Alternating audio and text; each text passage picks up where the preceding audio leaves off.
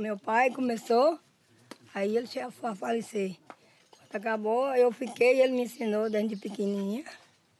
Aí eu batendo com as latas de óleo, não sabe? Aí ele, ele faleceu e eu peguei o terno para mim. Pai, ele, naquela época ele era muito bravo, sabe?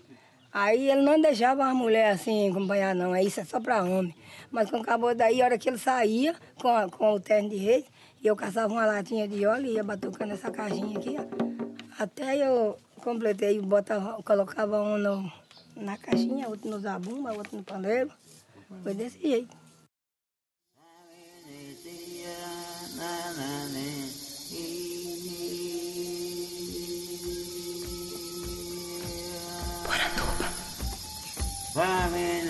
Poranduba.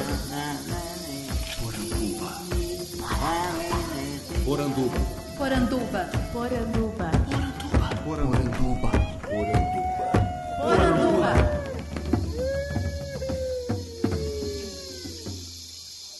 Bem-vindos à nossa Poranduba, o podcast sobre as histórias fantásticas da cultura brasileira. Eu sou Andrioli Costa, o colecionador de sacis, e serei seu guia. E no programa de hoje eu tenho o prazer de receber aqui Anderson Cunha, que é compositor, produtor musical e coordenador do projeto Antiques, o grupo de estudos do Sertão Primeiro. Adorei esse nome. Tudo bom, Anderson? Olá, tudo bem? É um prazer estar aqui com vocês. Muito obrigado pelo convite. Prazer é nosso. Hoje nós vamos falar especificamente sobre um dos braços do trabalho do Antiques, que é sobre o reizado. Eles têm uma série maravilhosa sobre o reizado no sertão da Bahia. Vamos conversar mais sobre essa manifestação, mas também não podemos deixar de aproveitar e conhecer mais sobre o trabalho do grupo e o trabalho do Anderson. Então, Anderson, eu queria que para começar você se apresentasse para a gente, né? dissesse quem é você. Eu sou Anderson Cunha, sou produtor musical, sou compositor, moro em Salvador há 30 e poucos anos, vim para cá ainda muito novo, e sou do Alto Sertão da Bahia, do sudoeste da Bahia, daquela região ali que faz um pouco de uma fronteira ali com o norte de Minas. Então, eu vim para cá muito novo. Você nasceu onde? Eu nasci em Bom Jesus da Lapa, mas a minha família toda é de Caetité, meus pais, meus tios, eh, meus avós, minha família toda é de Caetité, e eu me criei em Guanambi, que é, são cidades muito próximas, todas pertencem a, essa região que a gente chama de Alto Sertão da Bahia, que é o que ele sudoeste baiano politicamente é o, sertão produtivo, que aqui o, governo do estado chama de sertão produtivo. Sertão produtivo é, é, como se fosse em oposição a um sertão que é mais do semiárido, assim? É meramente a nomenclatura da, da região como o governo do estado separa, né? É, por mais por uma questão política mesmo, econômica, que é a parte do cacau, tem a parte do recôncavo e lá a gente chama de sertão produtivo. Só mesmo questão de denominação. E você, então, é compositor musical? Como é que começou essa sua relação com música? Começou com música popular, com essas que você está trabalhando hoje? É, eu comecei a trabalhar muito jovem, sou guitarrista, comecei a dar aula logo quando eu cheguei aqui, para poder me virar aqui na cidade grande. E lá em Guanambi eu já tinha banda, sempre me envolvi com música, com rock. E aqui toquei na noite por muito tempo, com banda de baile. Daí comecei a compor para as bandas daqui, banda de carnaval, e essa parte de composição acabou dando muito certo até que eu montei o meu um estúdio de gravação. Hoje eu tenho uma produtora de áudio, trabalho com trilhas sonoras, faço é, desenho de som, trilhas sonoras para comerciais, para trilhas sonoras para séries, para filmes. Um belo dia achei que deveria voltar às minhas raízes e, e fazer um caminho de volta para minha terra. E daí, por conta de uma produção com o Elomar Figueira, Caramba! Eu gravei umas coisas com ela lá. Fui fazer uma entrevista com ela lá, que lá na minha região. A partir daí, eu comecei a reconstruir, a refazer esses laços meus musicais com a minha terra. Posso só te interromper para dizer o quanto que isso é incrível? Porque Elomar não dá entrevista, né? Eu já tentei algumas vezes. é, foi uma tese de doutorado da professora Simone Guerreiro, aqui da UFBA, e que na tese, no, no livro, que chama Tramas do Sagrado, é um livro que é a tese de doutorado dela. No final tem um CD encartado, foi gravado lá no meu estúdio, e Elomar foi com, com, a, com a camerata gravar, e ele disse que só daria entrevista no sertão, lá não daria entrevista aqui em Salvador. E aí eu falei, boy, vamos lá, a gente grava lá no sertão. Eu estou em casa, né? E fomos lá para Lagoa Real, que é onde ele tem a Lagoa dos Patos, a fazenda dele, a Lagoa dos Patos, e lá ficamos por duas noites, sem energia elétrica, sem no meio de nada, dormindo num casebre lá que é onde ele fica.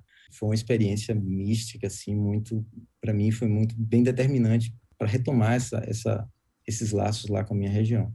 E o, o reizado, já fazendo esse link, é uma coisa que me encantava desde criança. E por ser uma música muito forte, de alguma forma eu, eu queria mexer nisso, né? Eu queria revirar essas memórias. E aí convidei um, um, uma produtora de vídeo, uns amigos meus aqui, falei, cara, vamos lá, que era justamente de 1 a 6 de janeiro, é, quando eles saem em peregrinação. Falei, cara, vamos lá, vocês vão, vocês vão gostar muito lá. Tem muito trabalho para a gente pesquisar, tem muita coisa para ser registrada. Isso foi em 2009 e foi uma viagem onde a gente captou um material muito rico, assim. Desde então eu nunca parei de, de voltar e está sempre produzindo, gravando. Hoje a gente tem um acervo bem interessante, o Antiques, com relação a essa a tradição de ternos de reis lá na região. Você falou que veio do rock. Na verdade, você veio da raiz, né? Aí foi pro rock e aí retornou. Ainda existe esse negócio de preconceito musical hoje em dia? Do tipo, ah, pô, você era um guitarrista e o que, que você está fazendo aí acompanhando esse pessoal é, que toca essa música menor? Tem esse olhar superior, assim, para cima dessa música tradicional? Ou isso já foi superado? existe um olhar de, de, muito orgulho quando as pessoas ouvem, principalmente quando ouvem o trabalho do que a gente faz no Antiques, os registros dos, dos ternos de reis, né? Agora, falando de música popular, assim, é, não, é uma música que não cabe, né, na, na, música, na música popular de hoje. É uma música, na verdade, sacra. Né? Como a gente vai, mais na frente na nossa entrevista, a gente vai entender isso. A gente está falando de uma música sacra. Então, o preconceito vai ser sempre existir porque a, a a música popular que as pessoas ouvem, de um modo geral, a música popularesca, uhum. ela tem um formato que ela é ditado pelos meios e, e, hoje pelas mídias sociais e que jamais vai, vai, a música do Reisado nunca vai se enquadrar numa música dessa, né? As músicas do Reisados têm meia hora, 40 minutos, uma, uma, né? É uma louvação. E a gente vai justamente na contramão. Hoje, hoje a, a, música que a gente ouve cada vez mais vai encurtando cada vez mais, né? Então as coisas são muito rápidas, agora a gente já tem a, a velocidade 2 no WhatsApp, tudo é muito mais rápido. A gente caminha para uma sociedade cada vez mais veloz com relação à informação e a música vai nisso também, né? As, a música popular hoje, ela se resume a uma batida que fica se repetindo em loop não, não, não, existe mais uma, uma parte de introdução, parte A, parte B, refrão. Essa, esse formato da canção, ele cada vez está mais em desuso. Isso é, é, interessante porque eu tenho certeza que você conhece casos de pessoas que nunca viram um reizado, nunca viram uma apresentação ao vivo, mas que, escutando a gravação, se emocionam da mesma forma. Por que, que você acha que isso acontece? Porque é uma experiência muito forte quando você ouve, principalmente quando você está presente, quando você vê um terno de reis. E, obviamente que eu só posso falar do terno de reis da minha região, que é os ternos de reis. A tradição de terno de reis no Brasil é muito diversa, né? Como você falou mais cedo, é muito diferente de uma região para outra. Então eu posso falar do lado do terno de reis que a gente conhece. É um impacto muito forte porque é uma experiência muito muito ligada à fé lá na, na nossa região é uma música que ela é muito ligada a uma tradição religiosa. Então, é impossível aquilo não, não, não mexer de alguma forma com você. Pode não mexer da mesma forma, mas de um jeito ou de outro, é uma música que mexe, mesmo com, com um canto gregoriano que você ouve, e de alguma forma isso também, algum, algum sentimento mexe com você, sabe?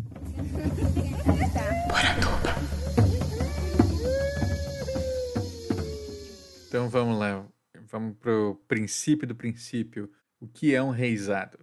A tradição de terno de reis, lá no nosso no Alto Sertão, na verdade chegou no Brasil pelos portugueses, né, pelo povo ibérico. E a gente tem duas linhas de pesquisa que a gente entende que chegou aqui no Brasil a, o reisado.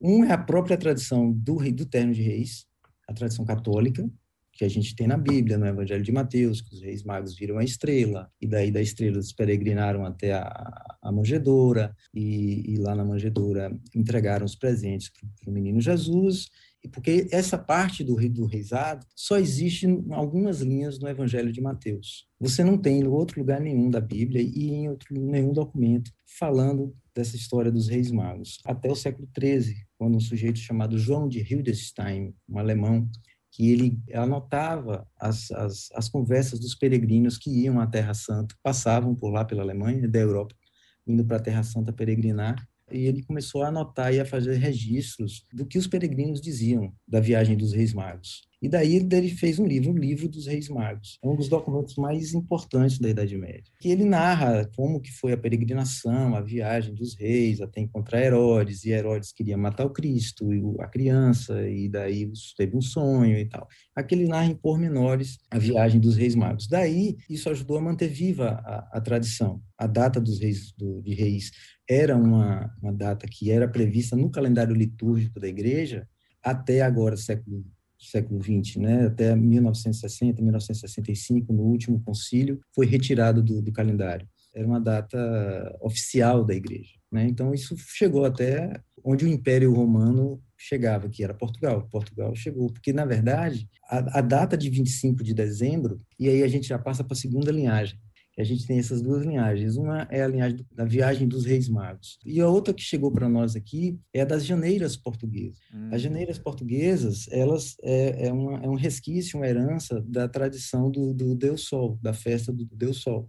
E que era uma festa de comemoração pela, pelo ano que se acabava, ali no 25 de dezembro, que é a noite mais longa do ano, que é quando começa o inverno para eles lá, quando acaba a colheita, né? E é aquele momento onde eles isso nós já estamos falando agora de antes de Cristo, de muito antes de Cristo. E ali no 25 de dezembro eles celebravam o final da colheita, agradeciam e pediam pela colheita que viria. Que eles agradeceram o que ficou para passar o inverno, né, que no hemisfério norte o inverno a gente sabe que é muito rigoroso. E no dia 25 de dezembro é, é justamente o dia que eles que encerra esse ciclo de solstício e é, é, é quando eles vão comemorar. E a comemoração é justamente celebrando, bebendo, cantando e comendo aquilo que a terra ofereceu para você e você vai agradecer e vai pedir pelos próximos anos, saúde pelos próximos anos. Né? Daí a tradição do Deus Sol. Quando o cristianismo passou a ser a religião oficial, eles eh, espertamente, na melhor jogada de marketing que eu já vi, né, eles falaram, não, faz o seguinte, a partir de agora, já que a gente não sabe quando foi que Jesus nasceu, a gente diz que foi 25 de dezembro, que é quando o império todo já comemora a festa do Deus Sol, e do Deus Sol passa a ser agora o Natal. E o 25 de dezembro passou a ser a data do Natal por conta da comemoração do Deus Sol. Essa é uma das linhas de narrativas, né? Essa é uma das narrativas. E essa tradição pagã deu origem às janeiras portuguesas. O que a gente ouve na, nas janeiras portuguesas hoje é justamente uma herança, um resquício da tradição do Deus Sol, onde eles saem de casa em casa, cantando, bebendo, agradecendo, levando presente para as pessoas da casa, é, as pessoas da casa também oferecendo presente para as pessoas, e assim você vai por toda a vizinhança, celebrando a vida em comunidade, celebrando a vida coletiva, né, e agradecendo pelo ano que passou e pedindo a saúde pelo ano que virá ainda pensando nessa história da narrativa popular dos reis magos. Eu achei bem interessante assim que eu, eu encontrei algumas versões que contam essa história assim. Dizem que o Herodes manda os reis magos encontrarem o menino Jesus e eles vão juntos acompanhados de dois soldados. E quando eles chegam e encontram Jesus, ali eles percebem que estão não diante de um rei dos homens, né, mas o rei dos reis, é assim que está escrito na narrativa, e ali eles se curvam então e rendem graças a Jesus, ao menino Jesus. E os dois soldados que estavam com eles abandonam o seu posto. E esses dois soldados, eles vão assumir nas folias de reis, né, nos reisados, eles vão assumir aquele papel do palhaço, que vai ser o bastião, que em muitos lugares a gente tem, e os magos, eles na sua volta para a Ásia, né, de onde eles vieram, eles vão passando de casa em casa cantando a história de Menino Jesus e aí colhendo as ofertas. E isso seria o conto popular, a narrativa popular, que fundamenta o porquê ainda hoje se faz isso nos reisados. Já tinha ouvido isso?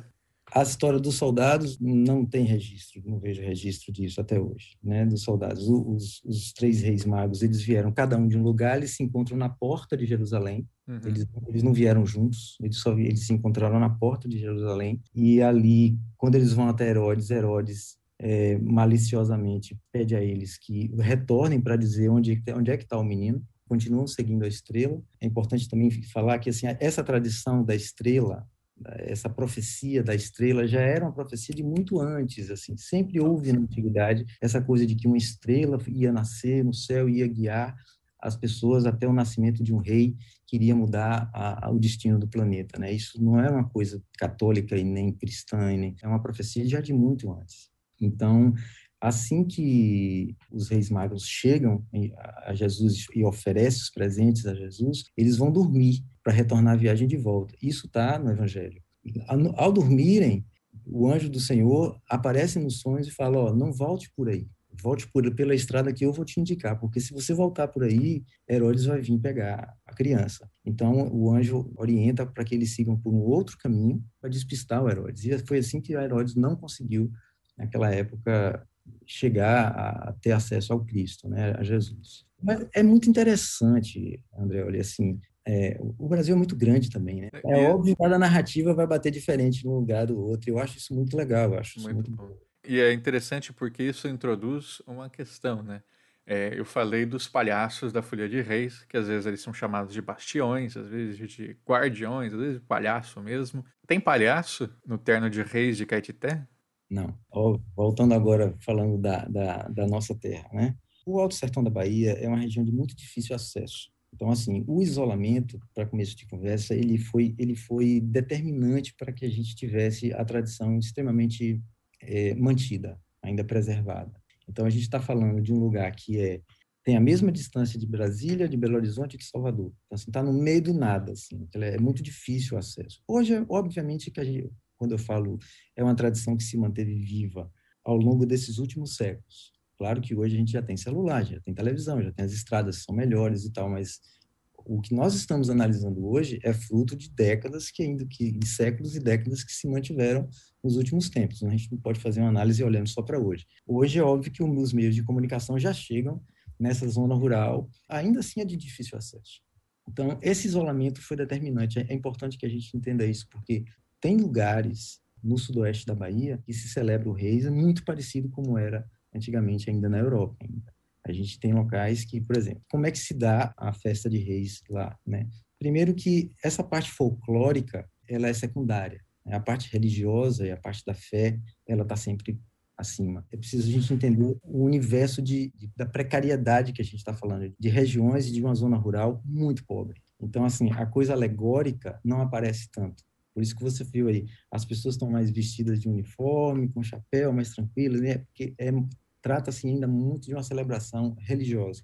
O que você está falando aí é porque a gente tinha comentado antes da gravação começar, que me surpreendeu quando eu fui ver as gravações do, disponibilizadas nos projetos da Antiquis, em que o pessoal do Terno de Reis não só não tinha muitas das funções tradicionais, né, que pelo menos tradicionais assim para quem estava lendo sobre os ternos de outras regiões do Brasil, como não tinha palhaço, não tinha os bichos, não tinha todas as alegorias ali de, de bicho gente, inclusive, né, que são, são muito interessantes, tipo lobisomem, caipora, eram as pessoas com o uniforme da sua folia, né, tava escrito ali uma, um nomezinho, uma logozinha, e um boné tocando e louvando. É o retrato da escassez nessas leis de incentivo à cultura, houve, mas vem cá, Anderson, vamos fazer um projeto para que quem é, você acha que seria interessante a gente fazer uma indumentária para os ternos de reis? Falei, cara, não tem indumentária, não tem um, um, figurino, não tem uma coisa com lantejoula, com cores, isso não existe. Isso. O uniforme que você viu, muitas vezes, é aquele uniforme de gola polo simples mesmo, que às vezes um candidato a vereador deu, ou um dono de um supermercado patrocinou ali, fez. Uhum. Mas é muito mais consequência disso. É muito mais consequência mesmo da escassez e da pobreza. São comunidades muito pobres. E a celebração é muito, muito ainda mantida da seguinte forma. De 1 a 6 de janeiro, eles saem, eles saem das casas dele. A pé. Dormem onde dá, come o que tem e não voltam para casa. A dona Vande, essa do primeiro CD, do Antiques, ela faleceu um mês atrás de Covid aqui em Salvador, infelizmente, Poxa. perdendo uma rezeira. Ela disse que ela nunca viu um Réveillon na vida dela. Ela sabia que está virando o ano porque ela olhava para o céu e via os fogos de artifício lá da cidade, né? Ela falava, já virou o ano lá, mas é a hora, meia-noite é a hora que você tem que sair. Então, assim, de dia 1 até o dia 6, você está passando por toda a vizinhança, você está visitando toda essa zona rural, a pé, de casa em casa, cantando louvando, né? agradecendo pelo que passou, recebendo as, as oferendas, as ofertas, né? as esmolas, como eles chamam, e você vai guardando todo aquele dinheiro, aquele você ganha uma galinha, um porco, você ganha bebida, você ganha dinheiro, você ganha o que for para você fazer a sua festa no dia 6. O, o, sentido religioso é muito forte. Então, assim, eu passo na casa em casa, na minha vizinhança, na minha comunidade, eu vou dançar, eu vou visitar, eu vou cantar, a gente vai dançar junto, vai celebrar junto a saúde, a vida, e vai pedir pelo próximo ano. Em cada casa que eu vou passar, eu vou ser recebido, e eu vou juntar as oferendas para que no dia 6, todo mundo que eu visitei venha para minha casa, onde nós vamos consumir tudo que foi ofertado. Nunca fui. Em cidade nenhuma ver a virada do ano. Nós nunca fomos. Nós, nós aqui, ó, nunca fui, ó. Os outros chegam no dia 2, nós começamos no dia 1 Meia-noite, 12 horas da noite, nós sai que agora nós tá de casa, de casa lá, ó, nós tá vendo os foguetes subindo, diz que ali tá virando o ano. Virou, na verdade, que, que era 2009, passou para 2010, né? Mas nós não, não quer participar da festa, porque aqui acha que é a tradição nós, a gente tem que começar no dia primeiro nada fica para eles assim. Então a gente tem um contexto de, que nem você falou, de extrema escassez, muita pobreza, e eles vão então recolher esse dinheiro, mas eles não vão assim, ah, vou separar uma parte aqui para cada festeiro. Eles gastam tudo. E é interessante porque assim eles frisam muito isso. Ninguém toca nas ofertas. Tudo é para a festa do dia 6. E interessante, na festa do dia 6 não pode sobrar nada. Ninguém leva para casa assim aquele pratinho, né? Você tem que consumir tudo que foi, tudo que está na festa, você tem que consumir. É como se fosse um sacrifício, sabe? Nem eles mesmos sabem explicar o porquê foi assim, o porquê é assim, ou porquê, mas é dessa forma. Obviamente que eu estou falando aqui de uma minoria de reisados. Né? A região é grande, a tradição de reis no sudoeste da Bahia é uma tradição que faz parte da identidade cultural da região, então são muitos reisados, são muitas famílias, então, obviamente, essa tradição, aos poucos, ela vai se perdendo, ela, é, ela vai se, se, se fragmentando, mas algumas poucas famílias ainda mantêm e são as famílias que a gente pesquisa, ainda mantêm essa tradição ainda bem intacta as regiões que elas visitam saem ali na meia-noite do dia primeiro, né, dessa virada do ano. Eles começam a visitar ali a, a, vizinhança. Várias folias passam por uma mesma casa ou eles meio que se coordenam para que isso não aconteça?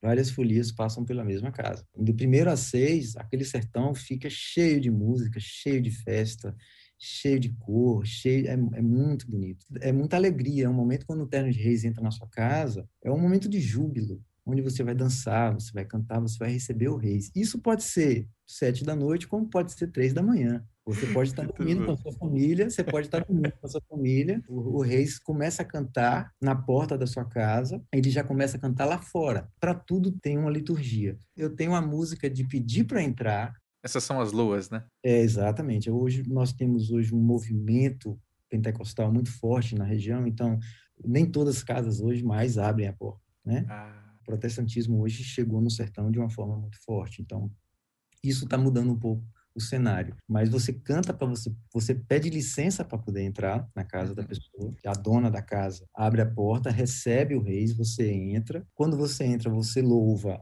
a dona da casa. E você e tem a questão da bandeira. A bandeira do reis lá para nós é o símbolo do reisado.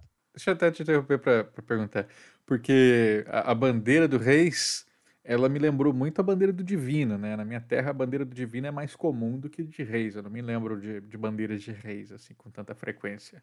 A bandeira é, é a marca do, do teu reisado, né? Obviamente que se você olhar para a bandeira, você vai ver um farrapo de pano, muito preso ali com cabo de vassoura, uma coisa extremamente precária e simples, como é tudo que eu estou te falando. É um, a gente está falando tudo de um universo de muita simplicidade, mas aquilo é sagrado. Olha só, a bandeira, ela passa o ano todo na casa do bandeirista. Tem uma pessoa responsável pela bandeira no Terno de Reis.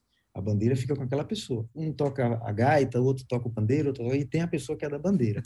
Você é o responsável pela bandeira. Quando no outro ano for outra pessoa, essa bandeira passa o ano todo na sua casa. No outro ano, quando o terno for sair à meia-noite do dia primeiro, o novo bandeirista vai para sua casa, pegar a bandeira na tua mão, e isso tudo tem um, um, uma liturgia. Isso tudo, a comunidade vai junto. Vai pegar a bandeira na casa do bandeirista do ano passado. Então, essa bandeira era entregue à dona da casa, fazendo referência a Maria, e fica com a dona da casa até acabar os festejos ali naquela casa. Aí come-se, bebe-se, canta-se, dança-se, celebra-se a vida, né? Isso dura mais ou menos uma hora e meia, e acaba aí, a dona da casa devolve a bandeira, com muito respeito, sabe, André? Olha, Então, assim, você chega na casa, tem um presépio, né? Eles chamam de lapinha, né? Então, ali, depois que você entra, você vai fazer toda a liturgia de louvar o presépio. E aí você tem aquelas casas que tem um presépio mais, mais arrumado, aquele presépio. Hum. Como você tem aquele presépio que você olha e fala, meu Deus, coisa linda, a família, presépios de uma simplicidade, eles vão ajoelhar e vão louvar aquele presépio do mesmo jeito. Quando uma família recusa, eles têm alguma loa assim de, de ofensa? Não, não, de forma alguma. Não? Olha só, é, realmente é bem, bem mais sagrado, né? Eu falo isso porque eu já ouvi algumas histórias, né, de que quando a, a casa fecha as portas para folia, aí tem aquela lua de, de deboche, que dá aquela cutucada no dono da casa. É, imagino.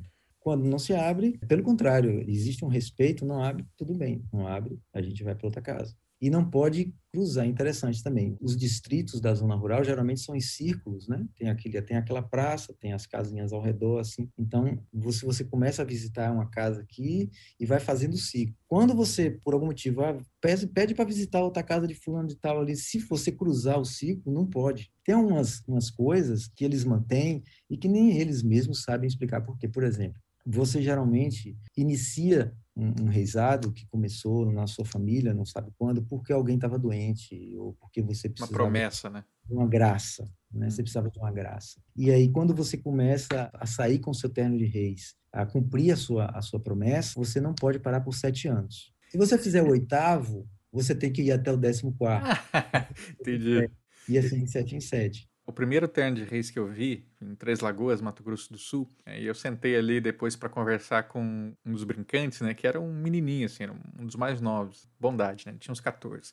E aí eu falei, e aí, cara, né, por que, que você tá aí brincando com o pessoal e tal? Ele falou assim, não, isso aqui é promessa, é que meu irmão morreu antes de conseguir concluir os anos, então eu tô fechando para ele. Então, é, imagino que seja meio que uma progressão assim parecida. É muito ligado ao sagrado. E muito por isso é uma coisa que lá para nós dá-se muito na família. Eu não sei como é que nos, na, nas regiões onde você passou. Esse exemplo que você deu aí do irmão, para mim é, é, é muito comum, porque lá se dá muito na família. O pai passa para o filho, que passa para o neto, que passa para o bisneto, e assim vai sucessivamente. É um saber oral, isso também é importante, são pessoas semi-analfabetas, mal desenham o nome, mas sabe de cor, meia hora de louvação, que eu não sei como que, né, sabe, e jogam versos, improvisam e sabem a ladainha, a ladainha, cara, dura uns 40 minutos uma ladainha daquela. Vai passando de pai para filho, para o sobrinho, para o neto. E outra característica muito interessante no sertão lá da gente é que é uma tradição masculina. As mulheres não saem nos ternos de reis. Esse terno de reis aqui, que foi o primeiro CD que a gente fez, Uhum. de é da Boa Sorte, a gente fez questão de fazer com Vande, porque ela quebra essa tradição. O terno dela só tem terno de mulheres. Ela conta que ela sempre foi louca pelos reisados, porque o pai era reiseiro e tal. E ela não podia, o pai dela não deixava. No CD ela conta, se você nas falas, porque o CD é intercalado em fala e música, fala e música. Se você observar tem as falas dela, ela fala: "Meu pai não me deixava, porque mulher não, não saía nos reis". Quando ela pôde, quando o pai faleceu, que ela pôde montar o reis dela e quebrar essa tradição, era um dos reis.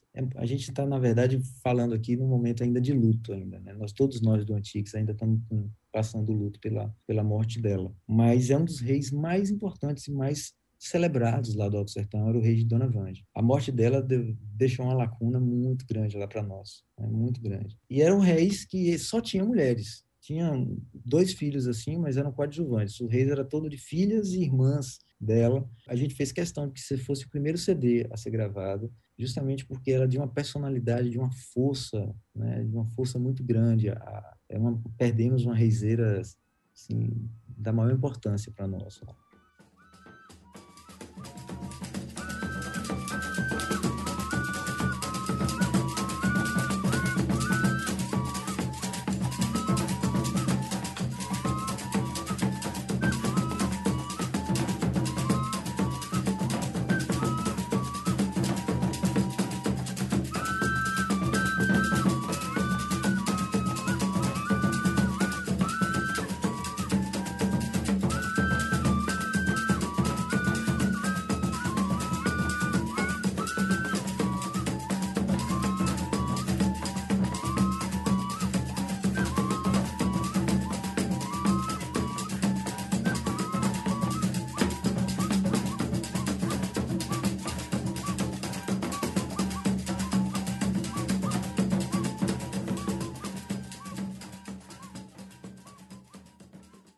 Tenho certeza se foi uma gravação de vocês, mas eu vi uma mestra reiseira aí da região que ela tinha uns 90 e tantos anos e ela era uma mulher negra, assim, não tenho certeza se não era nem um, um reizado de quilombo.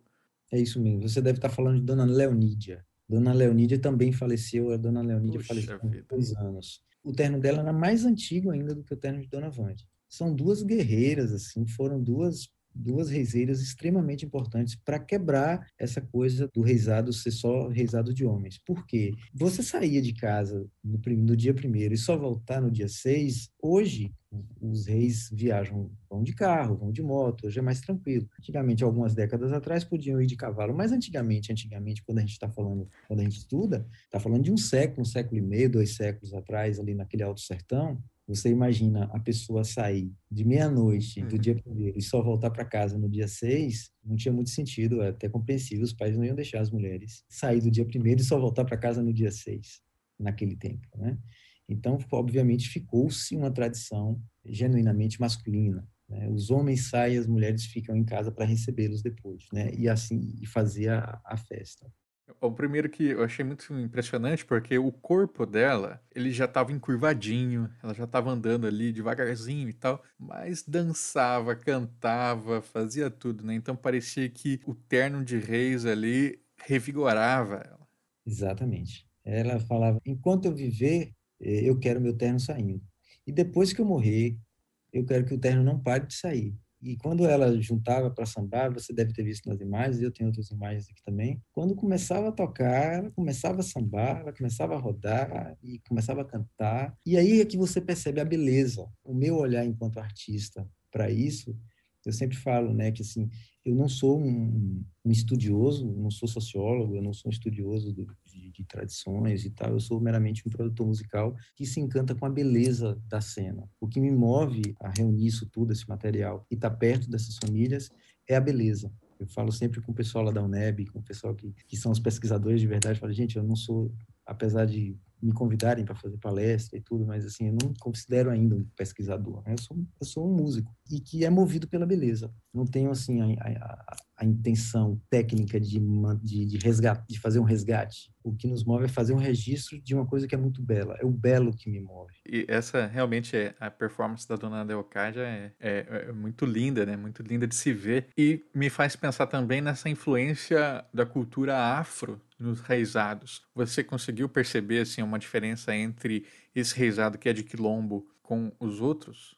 Musicalmente não, não existe essa diferença. O que, que ocorre ali é que você tem em Caetité uma cidade que socioeconomicamente foi muito importante para a formação política da Bahia. Né? Caetité é uma cidade histórica, chamava-se Vila Nova do Príncipe. Há séculos atrás era um polo econômico, é um polo de Caetité políticos muito importantes. Vieram o primeiro governador eleito pelo voto direto é de Caetité.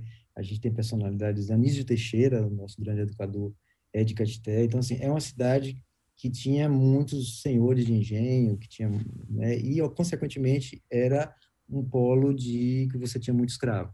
Então, naquela região ali você tem quilombos, ainda tem resquícios de, de, de uma comunidade negra ainda muito muito grande. né? A tradição católica, a música católica acabou sendo absorvida por eles, porque, como eu te falei, só saiu do calendário litúrgico só saiu do calendário oficial, a festa de reis, na, na década de 60, já no século 20. Então, antes disso, era, uma, era feriado nacional. Na Espanha ainda é feriado nacional, dia 6. Os negros absorveram essa, essa música por conta da igreja. Caetité é sede da diocese. Tanto a sede política como a sede religiosa da católica né, era Caetité. Então, assim, era muito forte, ainda é muito forte, né? onde, é onde o bispo morava, é, dentro da igreja também, onde se dava todas as diretrizes e orientações da, da igreja, se dava em Caetité. Então, assim, a igreja ajudava a divulgar e a disseminar a tradição. Por isso que você vê de tal forma que, quando você viaja para as comunidades e você vê como é tão difícil de acessar até de carro, mas chegando lá, você vê a, a, tradição acontecendo, você fala, caramba, tem uma força que trouxe isso para cá e essa força foi a igreja. Foi uma pena, assim, isso ter saído do calendário, porque hoje a sensação que eu vejo enquanto pesquisador é de que ficou órfã a tradição. porque muitos reiseiros se convertem ao protestantismo Poxa. e abandonam a, a tradição. E os protestantes do sertão não olham com bons olhos né, para as esposas não querem que os maridos saiam porque é pagão ou porque não é não é não é cristão ou porque tem dança ou porque tem bebida ou porque enfim por né por vários motivos de preconceito deles. E por outro lado a igreja já não abarca já não abraça e já não defende. Então a, a, a tradição fica fica meio que órfã né fica tomando navegando meio boiando nessa Infelizmente, não é a primeira vez que eu ouço esse relato. Eu já ouvi o quanto a cultura neopentecostal, especificamente, ela é avessa à tradição de questão de artesãos que pararam de produzir porque foram acusados de estar fazendo ídolos, né? Então aí abandonaram a sua arte. Aí festeiros e, e tantos outros, né? Pobre de nós, né? Que perdemos nossos mestres assim. É uma longa discussão isso aí quando você vai. E aí a gente volta para a pobreza. Né? Acho que a pobreza e o descaso com a educação é, tem consequências gravíssimas para isso aí. Né? É uma população bastante desprovida. E eles fazem das tripas coração. Por, e justamente também por isso, pela dureza da vida ali, Andreoli, é que talvez a tradição também tenha permanecido. Porque, assim, eles precisam da graça para poder uhum. crer, acreditar em algum futuro, acreditar em alguma coisa. Porque a vida é muito penosa. Então, a graça, digamos assim, é a esperança, né? A esperança para eles. Então, a, a, ladainha que eles chamam de ladainha, o que é a ladainha? A festa do dia 6, que eu falo para você que a gente vai consumir tudo que foi arrecadado, teoricamente é no dia 6, mas como são muitas são muitas famílias, são muitos reisados, são muitas comunidades. Eles não fazem no dia 6, fazem lá para o dia 20, o outro faz no dia 18, outro faz... porque assim, se todo mundo for fazer a festa no mesmo dia, não dá para ir todo mundo. Né?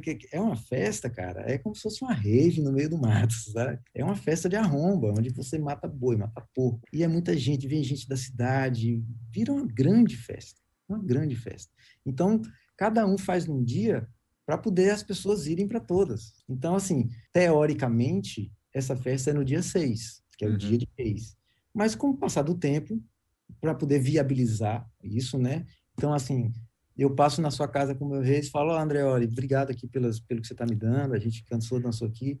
Minha ladainha é do dia 20 de janeiro. Aí o outro reiseiro passa na sua casa, André, olha, minha ladainha é dia 18. Estou esperando, espero você lá e você tem que Esse mês é uma beleza, hein? Vou dar um pulo aí em janeiro, então.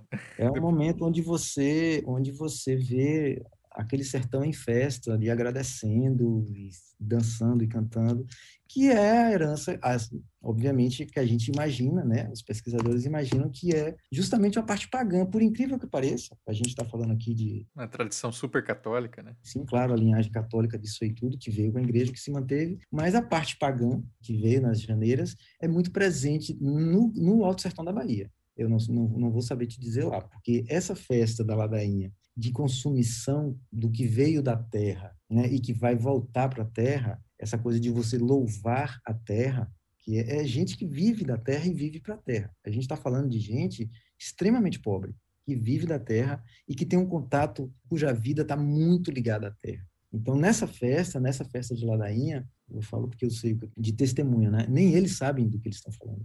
Aquela festa acontece, mas nem eles mesmos sabem ele acontece porque o avô fazia e o bisavô fazia, tá? mas eles fazem por isso. Mas se você sentar para ele, para ter uma conversa com eles, eles não vão chegar nesse nível de discussão que a gente está tendo aqui, sabe?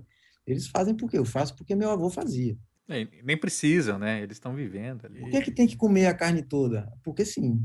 E por que, que não pode sobrar nada? Não, não pode sobrar nada. Eu não sei porquê, mas não pode sobrar nada. Isso é, é, é a tradição oral, né? viva ainda, né? E é, é, extremamente emocionante, cara. É de uma emoção muito grande, assim, você vê a coisa acontecendo, sabe? E depois você vai nos livros e você começa a juntar as peças e você fala, caramba. A promessa que a gente tem é de sair cantando o rei. Acabar de cantar, nós grita viva o Santo Rei, de lá de dentro responde, viva e viva os reiseiros. Aí vamos entrar para cá. Aí lá nós faz uma brincadeira dessa que nós fez aí, repetiu o rei, que é agradecendo o dono da casa. Aí agora terminou, tem que pagar ela. Aí agora eles, eles pegam e dão qualquer quantidade a gente, que está aqui, ó. Aqui, a hora que termina aqui, eu vou chamar meus amigos aqui, vamos contar o que, que nós fizemos. A gente faz a ladainha, vamos dizer, chama a gente, vem, olha, vem meio muita gente, que a gente coloca na rádio, ó, Catité. Eu vou, eu como chefe, eu chego no mercadinho, eu compro de tudo para participar no dia da festa. É, que é uma divulgação que faz. É, nós não, tá, nós não temos ele aqui, ó, para dizer aqui que se eu tiver uma precisão, vou comprar, vou pagar não. Aqui é para modo eu, fa- eu, eu, eu pagar assim. O senhor talvez vem no dia e eu quero dar um café, quero comprar uma vela, quero comprar um foguete, quero comprar os papéis para enfeitar. E o pessoal fala, é a festa na casa de Ivana, é a festa de reis da casa de Ivana. Eu tenho até medo. Eu falei, ó, não estou imaginando cantar, como estou imaginando fazer a festa. E sabe que isso que você fala aí também me faz pensar o seguinte, né? Muitas vezes se acusa é, quem está trabalhando diretamente com as comunidades tradicionais, ou seja estudando, seja construindo projetos, falam assim, ah, porque eles têm essa mentalidade de salvaguarda, mas o, cultura nenhuma precisa de salvaguarda. Como assim, gente? Não é só a cultura, são essas pessoas, né? Essa população, ela está desassistida pelo Estado, desassistida pelas instituições. Então, quando a gente está olhando para a cultura delas, a gente está olhando para elas. É, como eu falei, é, a tradição de reisado, ela está impregnada na identidade daquele sertanejo ali do Alto Sertão da Bahia. Não existe como você falar de cultura do próprio sertão da, do norte de Minas e sudoeste da Bahia, porque esquecemos de falar também, é tudo a mesma coisa. Eu sou meio mineiro, meio baiano. Ali você não tem muita diferença ali de Teófilo Otoni, Montes Claros, para a parte daqui da Bahia, do sudoeste, é tudo a mesma região. Então, assim, tem uma linha ali do meio que separa Minas da Bahia, Uhum. mas a região é uma só. Então, ali, o terno de reis vai estar, quer dizer, não tem como, a gente não tem como afirmar, né? Mas o terno de reis é parte da, da identidade cultural daquela região. Então, assim, é uma obrigação, sim, de, de, todo, de toda a sociedade cuidar deles. E quando você vê o que poderia ser feito, claro que não vou dizer que não se, não se faz nada, claro, não é isso, mas o que poderia ser feito, até mesmo em benefício sociopolítico, socioeconômico mesmo da região. É uma, uma tradição de uma, por exemplo, é, a gente esqueceu de falar da minha banda, do Sertanilha. Né? O Sertanilha foi uma banda cujo essas pesquisas foram extremamente determinantes para a formação da banda. É uma banda que nasceu junto com essas viagens. Né? Tivemos dois CDs lançados, dois CDs muito premiados, fomos finalistas do Prêmio da Música Brasileira, viajamos várias vezes para a Europa e sempre levando, disseminando e mostrando a música de Reis. Obviamente que não era exatamente como eles fazem lá, a gente fazia uma roupagem de música brasileira para aquilo, né?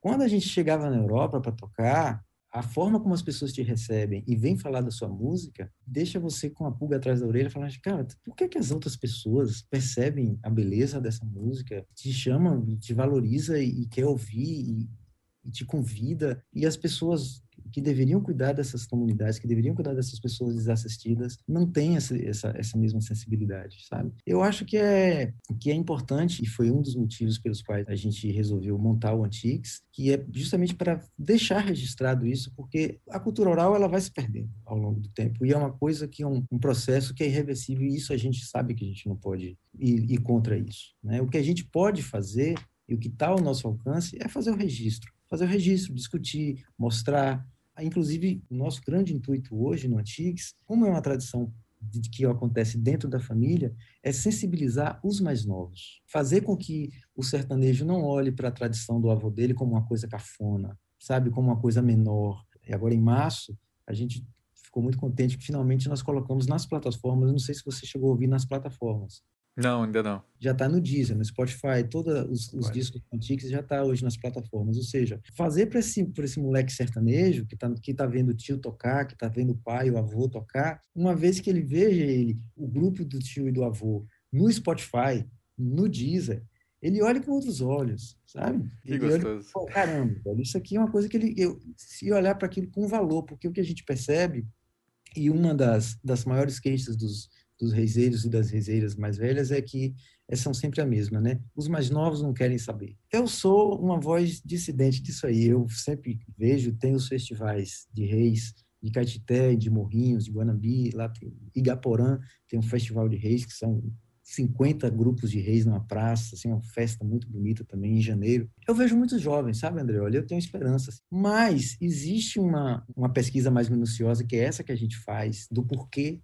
de onde veio, de onde vai, que eu acho que era importante, porque para não deixar a coisa ir se perdendo, porque vai erodindo aos poucos e com o passar do tempo vai ficando aquilo que mais só boia, sabe? Ah, o, que tem de profundo não fica muito. Eu acho que uma coisa que você coloca aí pra gente é que, tudo bem, as coisas vão mudar e algumas coisas vão morrer, mas é nosso direito também lembrar. Exato. Isso é uma coisa que eu tento fazer com que eles lembrem. Falam, ó, oh, muitas coisas são de vocês e vocês consomem coisas de fora e passa a ser de vocês também, a partir do momento que vocês consomem e, e adaptam. Mas o reizado é só de vocês. Esse reizado aqui é só de vocês. Quando eu falo assim, eu já vi Terno de Reis tocando no sul de Minas, até no Rio Grande do Sul, já vi, na Paraíba, já no Rio de Janeiro. Mas esse som, essa música, do jeito que é feita, do jeito que é executada, essas melodias aqui, eu só vi aqui no Alto Sertão. São melodias que às vezes até se repetem de um, de um grupo para o outro, tal, mas esse arcabouço de melodias e de ritmos e tal, só tem aqui. Então é importante fazer com que eles entendam que é um tesouro fazer com que as gerações mais novas entendam que é um tesouro. E aí a gente vê cada ancião desse que morre leva junto coisas que a gente não vai conseguir gravar por mais horas e horas que a gente tenha de gravações deles, a gente não consegue pegar a essência, né, 100%. Então, assim, é, é nossa obrigação, eu acho, aqueles que se sensibilizam, é nossa obrigação fazer o registro para que isso não morra, que as próximas gerações percebam, ok, isso aqui foi do meu tataravô, mas é uma coisa que me difere do sujeito que está lá do outro lado, né? Porque o que é que te difere? Eu fico brincando que eu, as cidades são muito próximas, Guanambi, Caeté, de onde está minha família, de onde eu cresci. Meu pai se casou com minha mãe, foi para uma cidade vizinha e eu cresci nessa cidade vizinha. Elas são distantes 40 quilômetros, 30 e poucos quilômetros. Eu consigo identificar o sotaque dos meus amigos de Guanambi com o sotaque dos meus primos e minhas primas de Caetité. A cidade só tem 40 quilômetros de distância. Obviamente que se você chegar lá, você falar, ah, é o mesmo sotaque. Eu sei que é o mesmo sotaque, é claro que eu sei. Mas tem minúcias, é. sabe? Se você for em Vitória da Conquista, é o mesmo sotaque, mas tem um cantar diferente dentro desse sotaque. Então, assim, o que que me difere de você? O que que só você tem e que dá a tua identidade? O que, que só eu tenho que tenho que eu falo, não, beleza, eu gosto daquilo que o Andreoli faz, eu, pô, eu vou até fazer igual, eu acho muito legal e tal, mas tem uma coisa que só eu faço. Tem uma coisa que, que, que diz que está marcada aqui na minha, na minha essência, que é porque nesse mundo que onde a novela chega, né? Hoje agora chega o WhatsApp, chega o Instagram, chega tudo, chega tudo. Então assim, há muito tempo atrás você já via a menina da roça se querendo se vestir como a menina da novela. Isso é natural, isso vai acontecer. Mas não, não se pode se perder a essência, porque se você perder tudo, chega uma hora, o que é você de verdade desapareceu, não ficou mais nada. E, e, como é uma, é uma, região que, como a gente começou a falar lá no, no, começo da nossa conversa, o isolamento tem todas as suas mazelas, né? A mazela da saúde, a mazela da educação. O isolamento é muito difícil você viver numa comunidade isolada, numa região isolada. Eu estou há 30 anos em Salvador e eu, eu sei o, o, como é difícil né, né? Você viver numa região muito isolada, a dificuldade de acesso aos bens, a dificuldade de acesso às coisas, a, aos mantimentos, à comunicação, ao transporte, à escola, tudo é difícil demais. Mas, por outro lado, o isolamento trouxe essa manutenção da tradição. Olhando pela lente daqui da capital, eu falo, caramba, que tesouro que ficou preservado lá. Não pode deixar isso ser dilapidado, porque hoje com as, os meios de comunicação só ficam mais potentes, né? Só ficam cada vez mais fortes. E assim, é muito frágil a tradição oral. Você melhor que ninguém sabe disso. A tradição oral é extremamente frágil. Então, hoje qualquer moleque no sertão, lá na zona rural, já tem internet, ele já tem ali seu WhatsApp, seu Instagram, seu... então você é bombardeado de tudo que é lado e você é o, mais, é o elo mais fraco dessa brincadeira. Né? O sertanejo é sempre o elo mais fraco. Eu concordo com você que não vou dizer que o Estado não faça nada, né? não é isso, mas assim poderia se fazer muito mais por uma, por, pelo elo mais fraco, né? Pelo, pelo mais fraco, nesse, nesse caso. Foi um prazer gigante falar contigo no dia de hoje. A conversa foi longe. Eu queria que você encerrasse mandando seu abraço para o pessoal, mas também dizendo sobre seus projetos antigos, né? O que, que o pessoal consegue encontrar aí, acessar nas redes, né? Tem no YouTube ali a série dos Reiseiros. Enfim, tem tanto material. Queria que você fizesse aí uma seleção para o pessoal conhecer mais.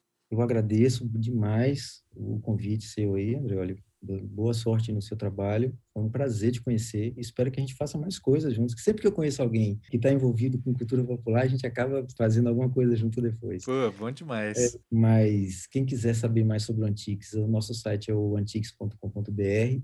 Agora nós já temos nas plataformas os nossos três CDs, o Terno de Reis da Fazenda Boa Sorte, é o de Dona Vande, o Terno de Reis de Seu Alziro de Morrinhos, que é o segundo volume, e o terceiro volume, o Terno de Reis da comunidade Curral de Varas, que são os três reisados assim, a gente tem a preocupação no momento de registrar os reisados mais significativos e mais antigos. E quem tiver interesse é só entrar em contato com a gente. Estamos na batalha para produzir e fazer os registros. Não é fácil, é uma luta árdua que envolve muito investimento, transporte, ir em comunidades distantes, mas aí é o que a gente gosta de fazer. E quem tiver interesse, a gente está disposto às ordens para conversar, para bater papo e falar sobre tradição. É com a gente mesmo.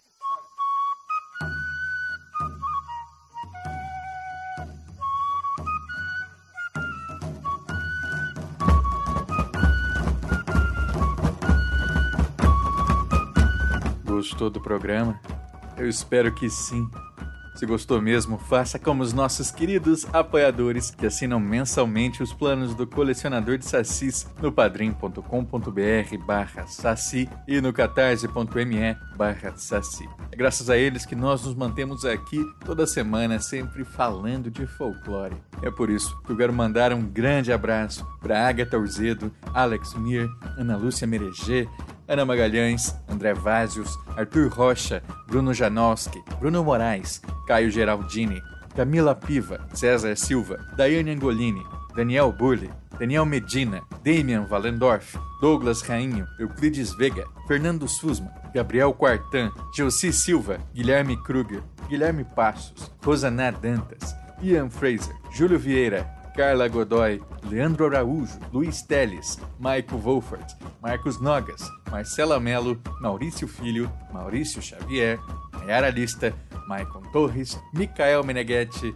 Nildo Alcarinque, Pablo Melo, Pedro Scheffer, Rafael Joca Cardoso, Tainara Oliveira, Thomas Misfeld, Thiago Chiavegatti, Vinícius Carli, Vinícius Milhomem, Vinícius Pinton, Vitor Nogueira, Vitória Silveira, Vadson Freitas, Valdeir Brito, Velma Reis, William Cavalcante e Zé Wellington. Muito obrigado, pessoal. Vocês ajudam a tirar o folclore da garrafa. Quer ajudar em uma contribuição única e não mensal? Manda um pix pra gente em colecionadordesacis.gmail.com. Esse podcast foi editado pelo nosso querido Léo Tremesquim e produzido por mim, Andrioli Costa, colecionador de sacis. Acesse colecionadordesacis.com.br. Um abraço e até a próxima.